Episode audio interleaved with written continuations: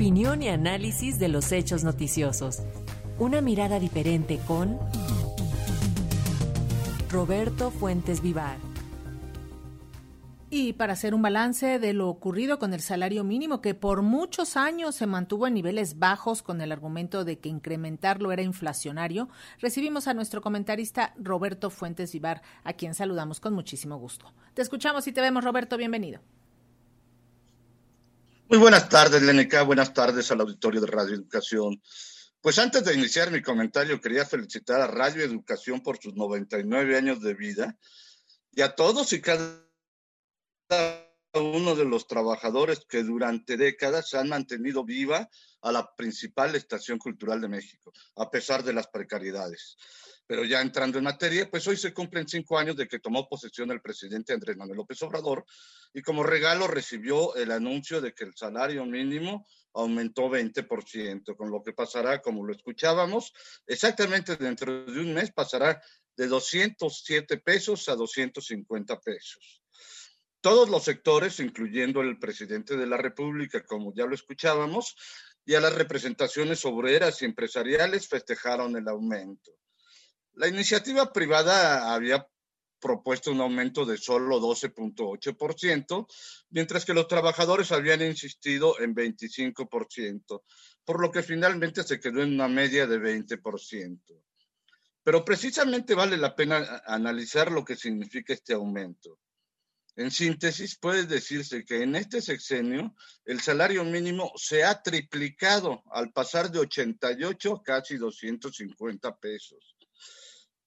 Con esto quedaron en claro pues muchas cosas. La primera, que la vieja teoría neoliberal en el sentido de que aumentar salarios era inflacionario, no era otra cosa más que espantarnos con el petate del muerto, pues la inflación se ha mantenido bajo control, salvo en algunos momentos en los que hemos importado procesos inflacionarios globales. Segundo, que la teoría de que aumentar salarios iba a hacer crecer la informalidad, también era un mito genial, pues si se analizan los datos del INEGI, en octubre de este año la informalidad laboral fue de 56.2%, mientras que en 2018 era de 56.7%, es decir, que estamos igual.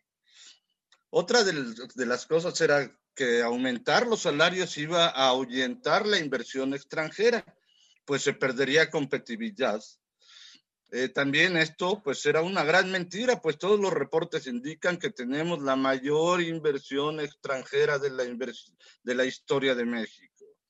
Otro punto más era que las empresas iban a quebrar por pagar el aumento al salario mínimo. Esta tesis tampoco se cumplió, pues el número de trabajadores que reciben menos de un salario mínimo pasó de 40.4 a 36.3% de la población ocupada entre 2018 y 2023. Un quinto punto es que aumentar el salario mínimo haría crecer el desempleo.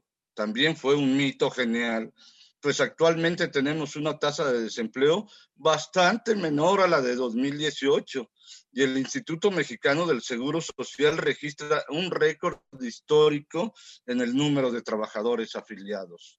En síntesis, todos los prejuicios que se tuvieron durante 40 años, que precisamente las autoridades y los empresarios mencionaban, pues estos mitos quedaron sepultados porque la recuperación del salario no fue un peligro para México. Además del aumento al salario, en el actual sexenio se han registrado muchos eventos en la economía que merecen ser mencionados, aunque rápidamente, hoy que se cumplen cinco años de la toma de posesión del actual mandatario.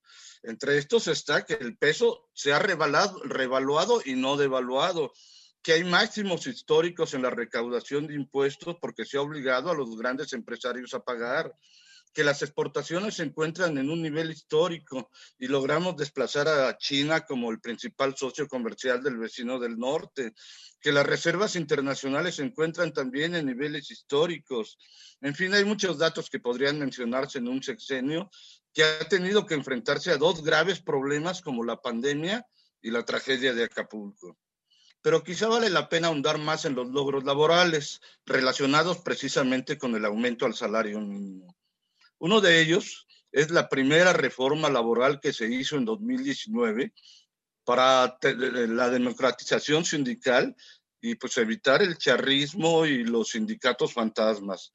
La segunda reforma laboral fue para prohibir la subcontratación y en eso pues todavía no se han logrado los objetivos completos, pero se va caminando en eso. Falta la tercera reforma laboral que busca reducir de 48 a 40 horas la semana. Pero este eh, asunto está en el Poder Legislativo y la oposición definitivamente se niega a aprobarla. Pero seguramente pasará todavía en este sexenio. En fin, tras 40 años de que no fueron visibilizados, el gobierno por fin volvió la vista a los trabajadores. Dice el filósofo del metro, cinco años pudieron más que seis sexenios. Sí, donde nos tenían con los mitos geniales, además. Así es, los famosos mitos geniales como estos de que aumentar salarios iba a aumentar la inflación. Nunca hemos tenido una inflación tan baja y los aumentos se han, a los salarios mínimos se han triplicado. O que tener salarios bajos iba a atraer a más eh, inversionistas. Así es, y no es cierto, porque lo estamos viendo con, con los, los máximos históricos en la inversión extranjera directa. En fin, todos esos mitos quedaron ya derrumbados, sepultados y hasta yo creo que algún sacerdote ya les dio la, la extrema unción. Muchísimas gracias, Roberto Fuentes. Nos escuchamos la próxima semana. Gracias a ti, Lenica. Muy buenas tardes al auditorio. Hasta luego.